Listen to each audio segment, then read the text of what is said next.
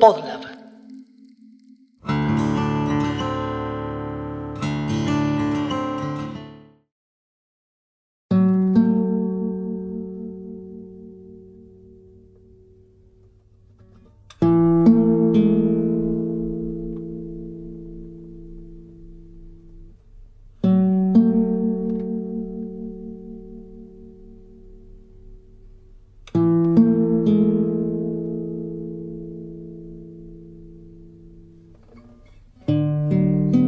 Historia de la música es la historia de la particularidad de las relaciones que cada compositor estableció con el tiempo en el espacio en donde vivió y creó. Esa multiplicidad de relaciones culturales, ideológicas, políticas y económicas que se producen en el marco de una pertenencia social con sus contextos físicos y sonoros, genera una conceptualidad estética que constituye la subjetividad artística. Desde expresar lo que no se puede decir hasta la creación de una nueva materialidad expresiva de lo disponible. La música se desarrolló en un territorio abstracto, amoral y libertario en el que los compositores compartimos la continuidad de la vieja ceremonia interior de crear unidad y diversidad, desde la profundidad del núcleo memoria y contemporaneidad. Por eso la música no progresa ni evoluciona, simplemente es.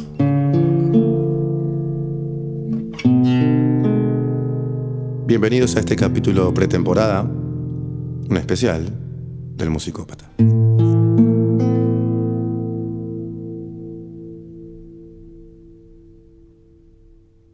En la primera temporada propuse que escuchemos diferente, que escuchemos cosas que quizás no hubiéramos escuchado si no hacíamos el esfuerzo.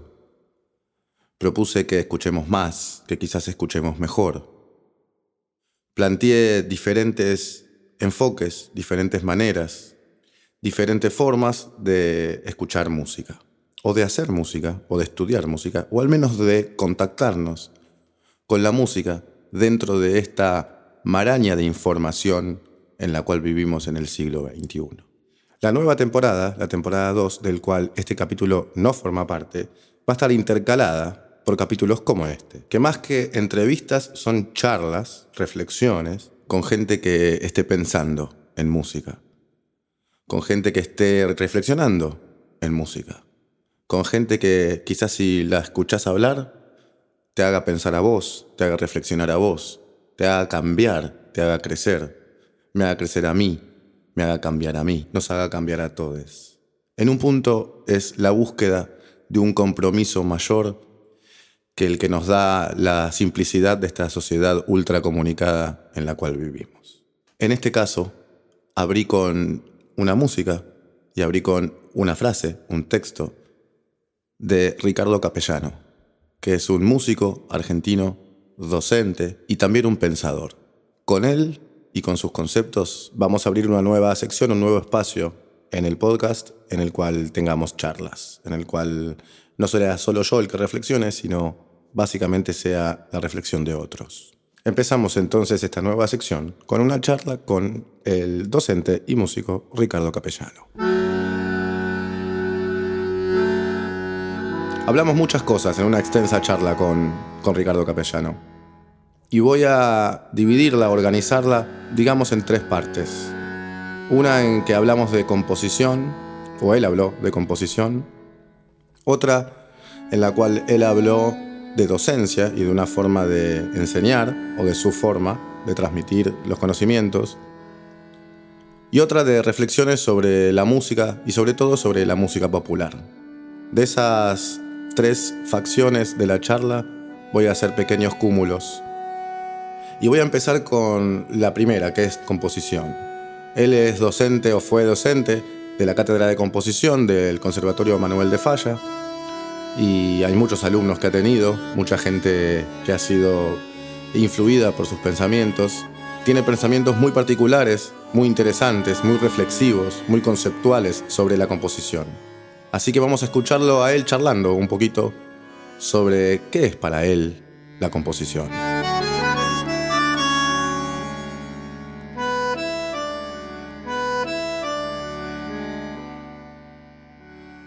La definición de composición que usamos, o la que me gusta a mí, es eh, la creación de movimiento expresivo y significativo en el espacio-tiempo. Es movimiento. Entonces, tenés una situación de que la música, como sucede, se mueve en el, en el espacio-tiempo y vos tenés que crear las tres dimensiones donde se mueve. Una es la, básica, que es la longitud, que es, bueno, cualquier pentagrama. Va para allá, es lo sucesivo lo sucesivo y lo simultáneo. ¿no? Después tenés la transversalidad, que es cómo la música se mueve entre el silencio y la alta intensidad, para que no esté quieta en un plano. ¿Entendés? Que eso es lo que sucede, lo que vos decís. Que sucede es eso, que las músicas se ponen quietas, o, en tres planos quietos. La percusión, batería, lo que sea, la zona de marcación, y después el, el, discurso principal. Entonces, pero todo está quieto en tres planos no, presenta diversidad. Durante una hora, esa diversidad es importante para el músico, sobre todo en música instrumental que la gente se puede aburrir. Tiene que generar distintas diversidades. Esta es una. En la tercera dimensión es cómo la música se te mueve en el espacio-tiempo, es el espacio acústico, que se puede diseñar, no, no, con, no con exactitud. ¿Y cómo? ¿Cómo se puede diseñar eso? Bueno, como digamos, cómo la música que estás creando se va a mover, qué, qué lugares, qué factores de ocupación del espacio acústico vas a utilizar.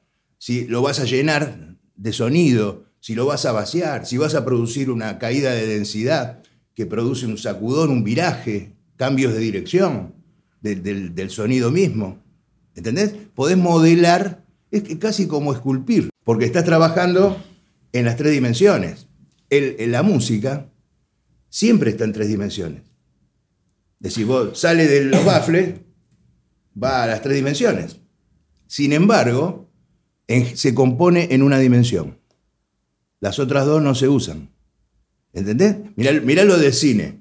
Se matan para hacer tres dimensiones, cuatro dimensiones, tecnología, truco, bueno, como se llame, todo lo que hacen, ¿no? El plástico, el artista plástico, que cuelga sin posibilidad de que haya interacción que, transforme la obra. Sí que se transforma en cada lectura, pero la obra, siempre es la misma. ¿entendés? Y el arte escénico, la danza, el teatro, la música, tiene otras características. El público participa, modela en la comunicación. ¿Y por qué pensás que sucede esta falta de, consideración de otras dimensiones? ¿Pensás que es algo cultural? ¿Pensás que es algo que tiene que ver con la, la, formación o la mala formación? ¿Pensás que tiene que ver con el mercado? Bueno, es, digamos que todo hay de todo, es un cóctel. Yo creo que en principio la formación es pésima, porque no se introduce, digamos, cómo, cómo la música, digamos, un chico que estudia el instrumento, yo escribí un microartículo de uno de guitarra, ¿no? Que pasaba, yo lo he visto en el conservatorio y he hablado con los profesores. Imagínate en un aula chica, ¿no? Igual guitarra, está el profesor y el pibe. El pibe durante años tiene al profesor a 30 centímetros. El punto de referencia Sonoro, donde, dirige el sonido es mentiroso, está a 30 centímetros. ¿Entendés? Y después, cuando sale a, la escena, no tiene sonido. Y no es que con un micrófono se resuelve, es la calidad del sonido, no, la, no, no el volumen lo que falta. La calidad y la intensidad.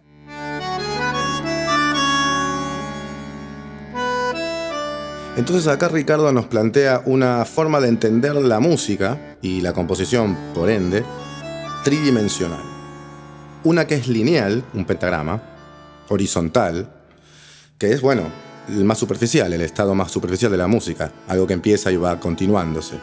Después una dimensión, digamos, vertical, que él dice transversalidad, y en el cual nombra planos, habla de, bueno, el discurso principal, después dice la percusión y como nombra los instrumentos, entender la parte musical por planos.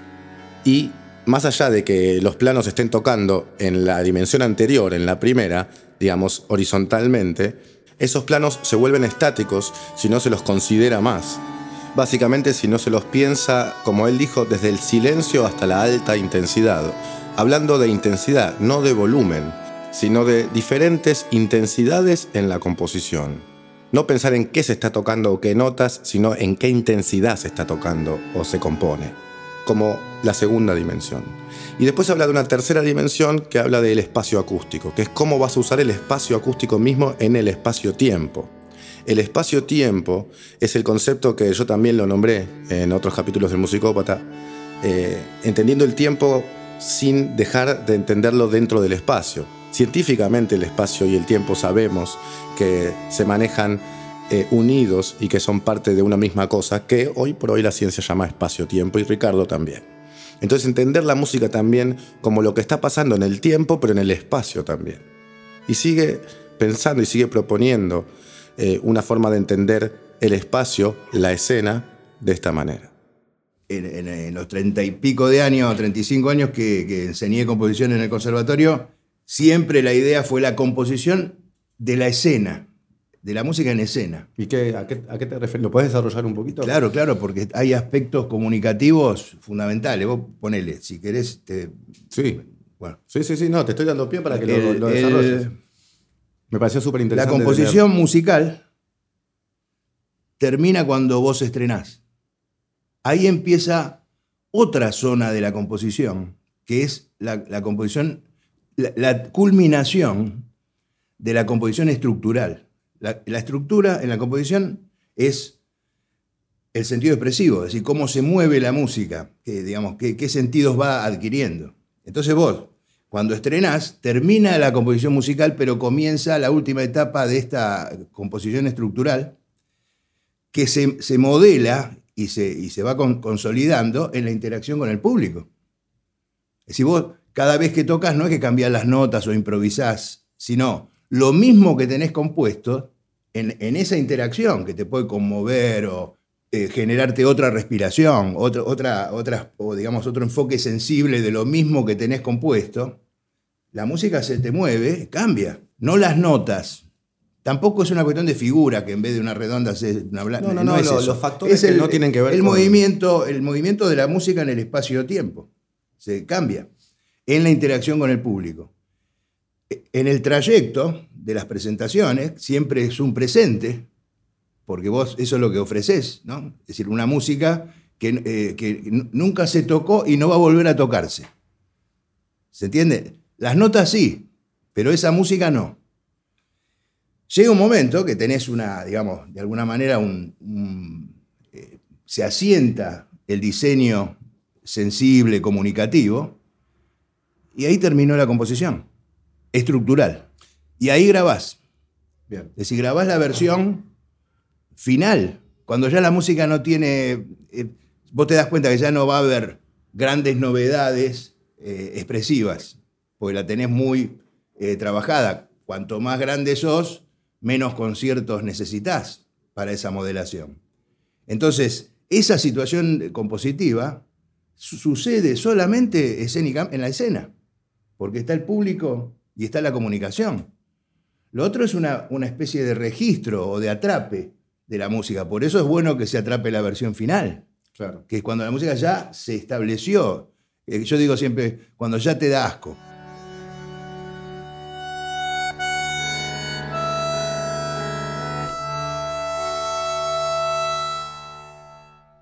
Entonces él plantea acá considerar la interacción con el público, él habla de la parte escénica, del espacio acústico, creo que también lo habla y también habiendo leído su libro Música, Memoria y Contemporaneidad, en donde él explica con mucho más detalles todos estos conceptos, que obviamente lo recomiendo, búsquenlo, habla de la escena y el espacio acústico como parte del proceso compositivo.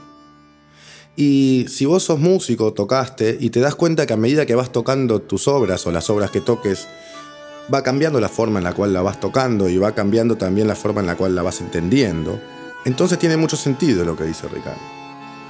En tiempos en donde estamos acostumbrados a componer, grabar y salir a presentar el disco, esto no, no sucede.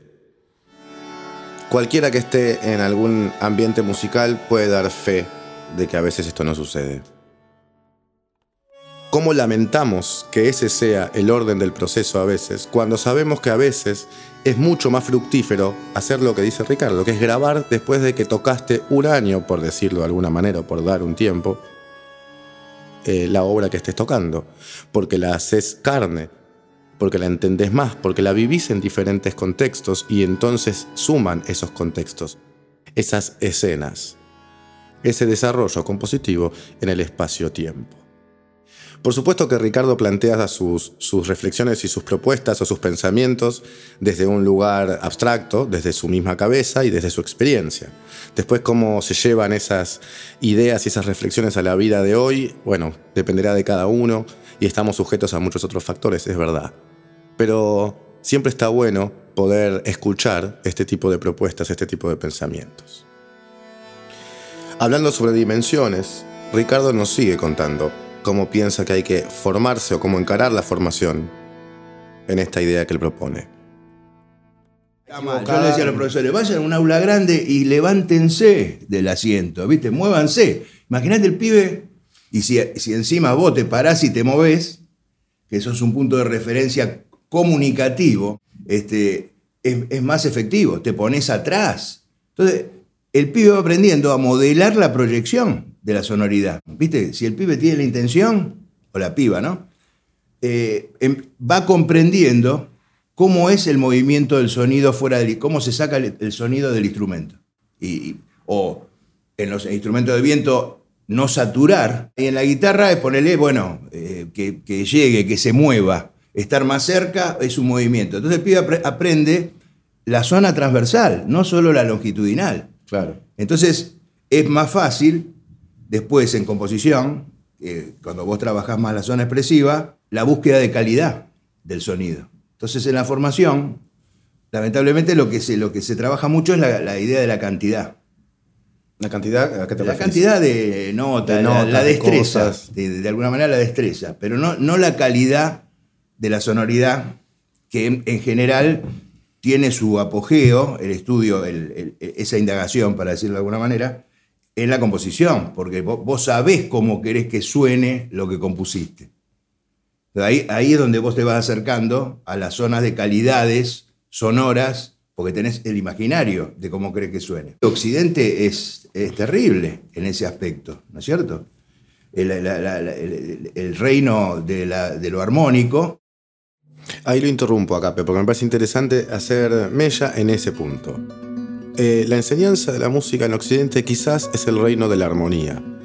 Quizás cuando empezamos a estudiar más y entramos a entender esquemas, escalas, recursos, entramos a pensar en acordes, en novenas, en trecenas, en la escala menor melódica, en esto, el otro, cuestiones que tienen que ver con el reino de lo armónico, musicalmente hablando.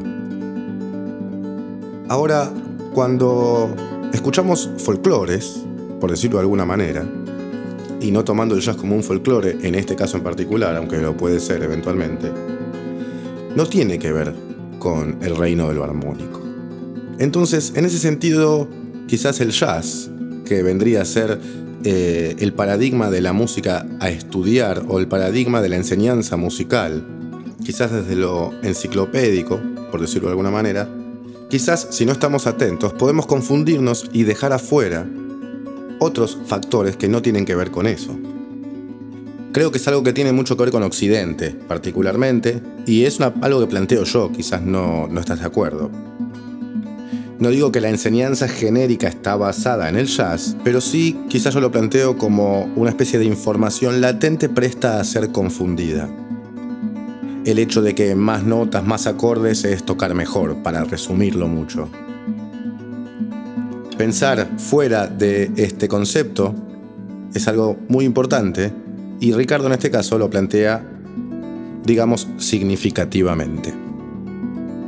De que no vas a ser mejor músico porque sepas más escalas o porque toques más acordes. Es una herramienta más entre otras tantas. Si no, escucha música árabe, o escucha música japonesa, o escucha folclore argentino.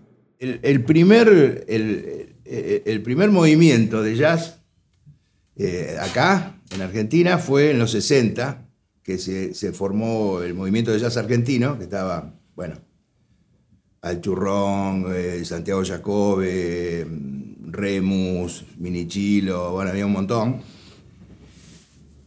Ellos lo que, lo que empezaron a elaborar es cómo, cómo podían eh, conjugar o hacer confluir la libertad o cierta libertad improvisatoria, para decirlo de alguna manera, jazzística, el espíritu, ¿no? Con las músicas de acá. Y justamente ellos, lo recuerdo cuando era chico, me decían, bueno, nosotros llegamos hasta los híbridos, porque claro, mezclando el jazz con, con la música de acá salían híbridos, porque no, no había una fusión, porque la fusión no la pueden hacer los músicos, la hacen los pueblos, ¿no?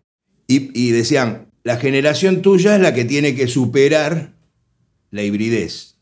Yo, para mí siempre fue primero abandonar las lógicas jazzísticas que te obligan, o, que, digamos, al no ser, como yo no soy negro, de alguna manera tengo, estoy limitado por una serie de pautas o, nociones. Sí, directivas que se, claro, Una especie de esquema, y eso me limitaba eh, desde el punto de vista compositivo. Entonces preferí, bueno, relacionarme desde la contemporaneidad con las raíces, más que, digamos, que tomar otro, otro, otra discursividad que no la entendemos. Me acuerdo al churrón que decía, había un saxofonista uruguayo que era amigo mío y de ellos también, y lo fuimos a ver a un concierto, y, cuando terminaron de tocar estaba Manolo Juárez, eh, al churrón y yo, que bueno, era el más chico obviamente, de todo el local. Y me dice, ¿qué te pareció este? Y le digo, toca bien, pero... Y dice, ¿sabes qué pasa? Aspira en el Harlem y sopla en San Telmo. Es decir, que hay, eh, hay cosas que son imposibles. ¿Entendés? En el tango pasaba, el, Tata Cedrón dice, estos chicos cómo van a tocar tango si nunca se cayeron porque se le trabó la suela de goma en el patio de la escuela. Aspira en el Harlem y sopla en Acá también, y lo voy a interrumpir a, a, Ricardo Capellano, porque me parece algo recopado el punto de darse cuenta de que cuando uno trata de abordar un folclore extranjero, es necesario tener, considerar, plantearse a uno mismo el factor de que uno no forma parte de esa cultura. Y de que hay un componente en lo bien que suena ese folclore, poner el jazz, que tiene que ver con formar parte de esa cultura, lógicamente. Si vos naciste en New Orleans o en Mississippi, va a ser mucho más posible que entiendas bien el género que si naciste en Buenos Aires. Y si querés tocar zambas, y si naciste en Tucumán, es mucho más posible que entiendas el género que si naciste en Buenos Aires, o en Mississippi, o en New Orleans. Entonces, ¿cómo hacemos para tratar de llegar a ese sonido que nos gusta, nos atrae y queremos incorporar siendo de otro lado? Bueno, si no tenemos pensado viajar y pasar un par de años largos en ese lugar, creo que no hay otra que tratar de incorporar al, estudio de, este otro lenguaje, nuestro propio lenguaje que está inmerso en nuestra propia cultura. De esa manera es mucho más probable que logremos algo valioso incorporando este lenguaje foráneo cuando lo mezclamos con nuestro propio lenguaje, sea cual sea el que vos tengas. Pero es muy importante darse cuenta de que no vamos a poder lograr aquello que escuchamos exactamente si no somos parte de esa cultura, porque la cultura es lo que nos termina definiendo, no los recursos musicales que estudiamos en un libro. Yo creo que hay un concepto, que la composición de origen afroamericano, ellos desarrollan un concepto de la composición que no necesariamente es lingüístico. ¿Me entendés? No es que es improvisación. Es un concepto de la composición que no es necesariamente lingüístico, sino específicamente sonoro. El, lenguaje es una variable. Digamos, la composición tiene que encargarse de, ubicar qué transforma, digamos, qué hace variar a la variable. No es en sí mismo, no es un sustantivo en la música. Es una variable que vos tenés que tener una idea para que, para que el discurso eh, se, desarrolle y cambie. Eso que vos decís del jazz, no hay mucho desarrollo del motivo, por esto que te digo yo. Claro, claro. Por eso yo siempre digo, el jazz de alguna manera cierra con los bisnietos de esclavos en Estados Unidos.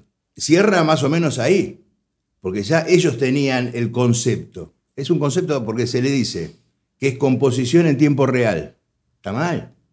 No es composición en tiempo real, tampoco es improvisación. Es el desarrollo de un concepto, no necesariamente de lenguaje fijo, de, sonoridades y de encuentros y desencuentros y de diálogos y de movimiento, rítmico, armónico, melódico. Los motivos son siempre chicos. Es, la introducción a la posibilidad de la, de la indagación, es como un pacto con Occidente el motivo. ¿Entendés? Te mando una melodía y después vamos a África. Digamos, eso más o menos lo que, lo que se desarrolló en el jazz y lo que lo, que lo hizo profundizar, ¿no? Claro, al principio era, tendía a ser más occidental. Acordate, bueno, los racks, toda esa historia, tendía a, digamos, a fusionarse con, lo, con, la ideología o la cultura occidental. Y después el, jazz ya en los 50 empieza a tomar otra forma de recuperación de, de, lo que sería la raíz africana de jazz.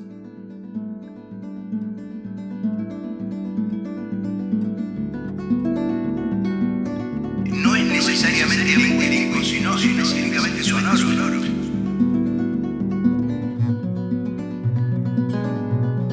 Ricardo acá habla del lenguaje mucho, diciendo que es solo una variable se refiere seguramente a la parte más superficial de la música, a lo que entendemos por, por el uso de las notas y de los recursos concretos en el libro, en el cuaderno.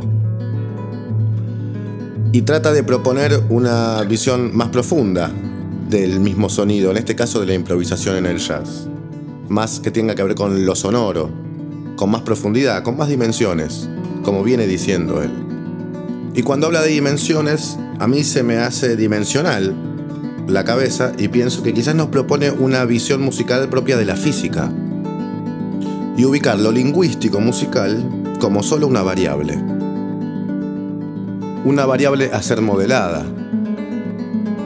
a ser cambiada. Quizás nos está advirtiendo a no caer presos de lo que la sucesión de conocimientos nos presenta como, como guía de crecimiento. Quizás nos advierte que no olvidemos, que no olvidemos la razón por la cual la música nos toca en algún lado del alma. Quizás nos recuerda, quizás nos hace estar atentos a que no caigamos en las tumbas de la gloria, como decía Fito Páez, que sería la muerte en el éxito del aprendizaje.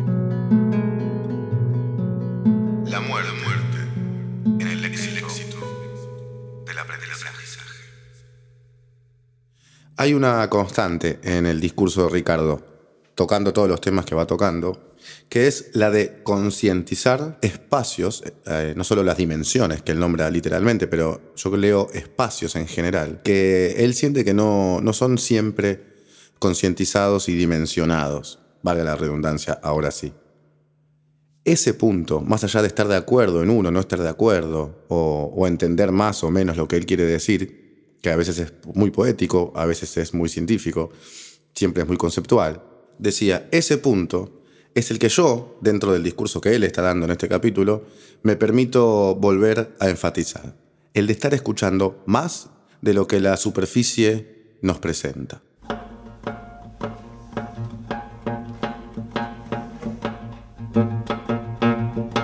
Toda la música de este capítulo, de esta charla, es música de Ricardo Capellano. Él es el guitarrista de sus propias obras, y escritor de obras para otros instrumentos. Todas estarán en la playlist del musicópata. No te olvides de buscarla en Spotify.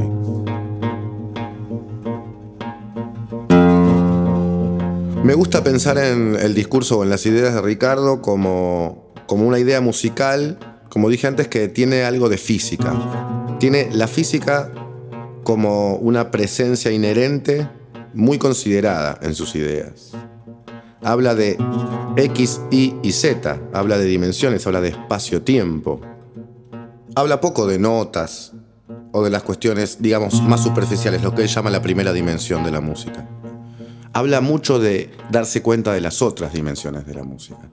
Y eso, más allá de cuáles son, más allá de si te, te llega o te resuena la forma que él tiene de plantearlo o te llega y te resuena otra forma, sí me parece algo importantísimo para el crecimiento musical, tanto de un músico como de una escucha de música. Es estar atento a todas las dimensiones que tiene la música. Y en ese sentido el ejercicio de imaginarlas, plantearlas, tratar de vislumbrarlas, eh, tratar de darles forma, tratar de organizarlas, de gestionarlas, es un ejercicio que las lleves para donde las lleves, sí o sí te va a hacer crecer como músico o como escucha de música o como amante de la música. Que no es otro que el punto de este podcast. La música, eh, eh, en la composición vos trabajás la idea del equilibrio inestable, ¿no? Sí, bueno, vos tenés que lograr, el silencio es un equilibrio estable. Totalmente, sí. ¿Viste como el, plástico que dice, eh, la tela en blanco es el equilibrio estable, es un equilibrio perfecto, ¿entendés?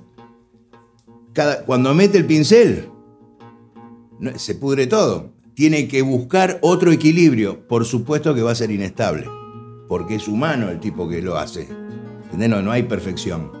Y la música es igual, el silencio es esa tela. Cuando vos le entras al silencio tenés que buscar un equilibrio, por supuesto que va a salir, eh, digamos, de alguna manera inestable, pero ese equilibrio, que es una búsqueda eh, que lleva trabajo, capaz que un año, en, una hora de música, un año, dos años, es donde vos vas desarrollando la discursividad. Entonces no, hay tanta decir, que, eh, aplicaciones predeterminadas de, lingüísticas. Es decir, bueno, lo modal, lo, que sí hay es un rechazo, ponerle en el caso de la música popular, a, la atonalidad, que sería más o menos como la tonalidad del otro lado. ¿no? Es una cosa de decir, no tengo que hacer esto porque si no es tonal. La antimateria. De la, esa no funciona, pero lo otro es, eh, hay libertad en la composición. ¿Y qué es la música popular? Ya que nombras el término. Yo pienso hoy, ponele hace muchos años, muchos años, que la música, lo popular coincidía con popularidad. Y hoy hay un término nuevo que es masivo, ¿te parece? no, no, no, no, no, Digo, pues uno que se usa en, la, sociología. Pienso que hay cosas patrimoniales de la cultura eh, que, digamos, que, van, que van a durar más tiempo. Yo digo, en composición, como lo, popular y la popularidad no coinciden, sino que la, popularidad puede ser construida, eh, puede ser prefabricada. Totalmente. Desde los 60 viene pasando eso. Fracasaron varias veces, pero ahora están bien instalados. Entonces vos llegás a un punto que decís, bueno, definámosla compositivamente, ¿qué, es, lo popular en composición? No, en, el, producto, sino en el proceso compositivo. Yo no tengo dudas que es la búsqueda de simplicidad, profundidad, síntesis, sensibilidad e interacción comunicativa con el público. eso sería, en composición, lo que puede caracterizar una música como música popular. El trap, por ejemplo, ¿sería música popular? Bueno, sí. Y en un punto sí. Pero desde el punto de vista compositivo, no. ¿Pero por qué no? ¿Porque no cumple esta lista que acabas de hacer? No es una música de, elaboración y de búsqueda de profundidad y menos de síntesis. Va, más, bien de. Ultrasíntesis. No, porque el, eh, hacer las cosas fáciles no es sintetizar. Muchas veces vos cuando estás sintetizando tenés que desarrollar una parte que no tenías desarrollada en la, composición. Es decir, que no, no, necesariamente síntesis es acortar, achicar, eh, ajustar la música, sino muchas veces es eh, darle desarrollo a una música que está, como la tenés en gatera, cierra, pero te está pidiendo, dale, trabajate un cacho más y salgo, ¿entendés? Entonces vos tenés que, por eso dura tiempo la composición. Porque a veces las músicas te hablan, ¿entendés? Cuando vos querés salir por el atajo, eh, digamos, los compromisos que fuiste adquiriendo con la propia música, te, te tironean para que cumplas, para que seas sincero. Eh, digamos que es una, una, zona de la composición importantísima, la sinceridad. Quizás puedo leer algo así, ¿no? Como que vos hablas mucho de tener un compromiso y una especie de disciplina, corregime si me equivoco en el término, con respecto a la sinceridad con uno mismo, ¿puede ser?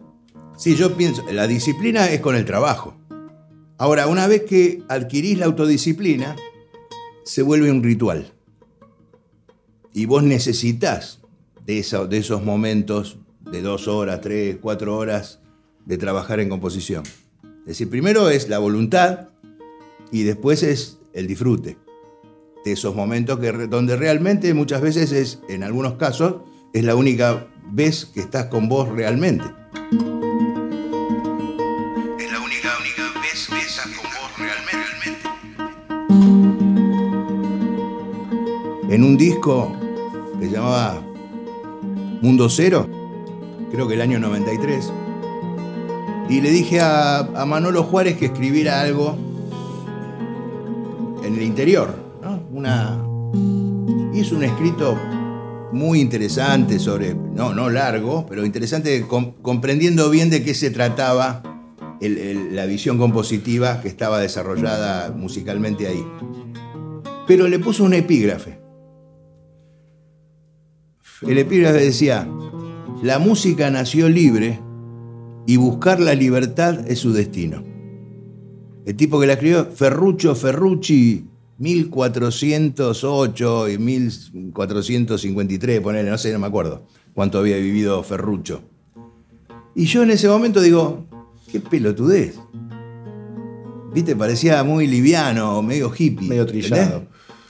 Con el tiempo, en, el, en, el, en las clases de composición del conservatorio, me di cuenta que eh, el problema central era la falta de libertad de la música. De la música y que había que empezar a insistir. ¿Y sometida a qué? ¿Por qué no, la dejamos libre? Por, por, todos los formatos, por, la lingüística, que, que se convirtió en un valor en sí misma y es una variable. Y retoma este concepto una vez más, Ricardo. La lingüística es una variable, no un valor en sí mismo. Es recurrente en él y para mí es el valor más alto de esta charla. Tiene que ver con la sintonía que está bueno que tengamos, o que a Ricardo le parece, pero a mí me parece también en este caso, que está bueno que tengamos cuando estamos, entre otras cosas, componiendo. Qué bueno es ubicar el concepto de estar en una sintonía propicia para componer y para hacer música. Un compositor tiene que tener capacidad y conocimiento de las otras artes cómo es la composición en otras artes. Tener bastante eh, conocimiento elaborado de ver, de asistir, de intercambiar, de interactuar, incluso con los artistas. Yo tuve una, la suerte de vivir en una época donde eh, había las mesas de bar. No era que acá están los músicos, acá, están los escritores, bueno, los músicos en general siempre estaban todos juntos, pero vos podías estar en otras mesas, relacionarte con otra gente y, aprendés un tocazo. Yo, bueno, tuve amigos que ya casi todos murieron, porque eran gente mucho más grande que yo. Uno de ellos, el mejor amigo que tuve, que es eh, David Vinias. Entonces, vas conociendo las mentalidades, los enfoques, digamos, cómo, eh, cómo actúan, cómo constituyen, cómo construyen. Esa sintonía que plantea Ricardo es estar atentos o atentas a todas las formas de composición, porque componer no es componer música, componer es crear algo, es armar algo, es gestionar herramientas en pos de un todo creativo que no existía antes, como una canción, pero también como un libro, también como una pintura, una fotografía, una película, un mural. La creación de movimiento expresivo y significativo en el espacio-tiempo. Es, movimiento.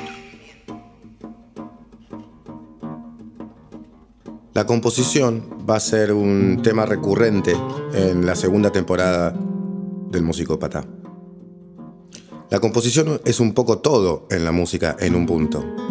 Porque componer, por más de que nos referimos cuando decimos composición a crear una música propia, Componer, como venía diciendo antes, en otras artes también, es crear algo. Cantar nada más es componer, es componer una forma de expresar una melodía que quizás ya ha sido escrita. Lo mismo con tocar la pieza de otro compositor, también es componer una nueva forma de esa pieza. Con lo cual la composición es un concepto transversal en la música. Por eso la voy a abordar de varias maneras en los capítulos que sigan. Me parecía, ya que la composición iba a ser un tema recurrente, hacer un capítulo especial hablando de esto, en particular, entre otras cosas, con gente como en este caso Ricardo Capellano. Voy a hacer más capítulos de charlas con músicos, con pensadores o con gente que tenga cosas interesantes para decir. Me quedo con tres conceptos de Ricardo Capellano. Con la cuestión de pensar en varias dimensiones, con la apertura de cabeza con respecto al término de lingüística como solo un valor, solo una variable, y no el valor o la variable. Me quedo con el análisis de los folclores extranjeros como algo que tendríamos que sumar a nuestra propia forma de hablar, a nuestra propia cultura, sin dejar de lado nuestra propia forma de hablar o nuestra propia cultura. Esos son para mí los puntos referentes de la charla con Ricardo.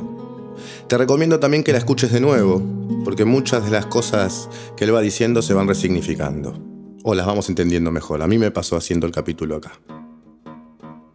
Empezará entonces la nueva temporada, la segunda temporada del Musicópata próximamente. Termino diciendo lo mismo de siempre. Vayan a ver música en vivo. Chao.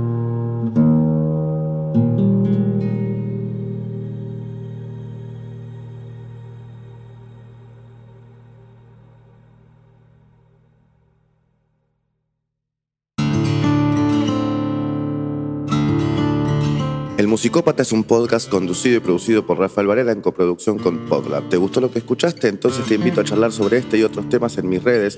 Me encontrás como arroba Raf Varela con dos Fs en Instagram. Y si te gustan los podcasts, te recomiendo que sigas arroba Podlab Media. Ahí vas a poder entrar y enterarte de las novedades de este y de muchos otros podcasts.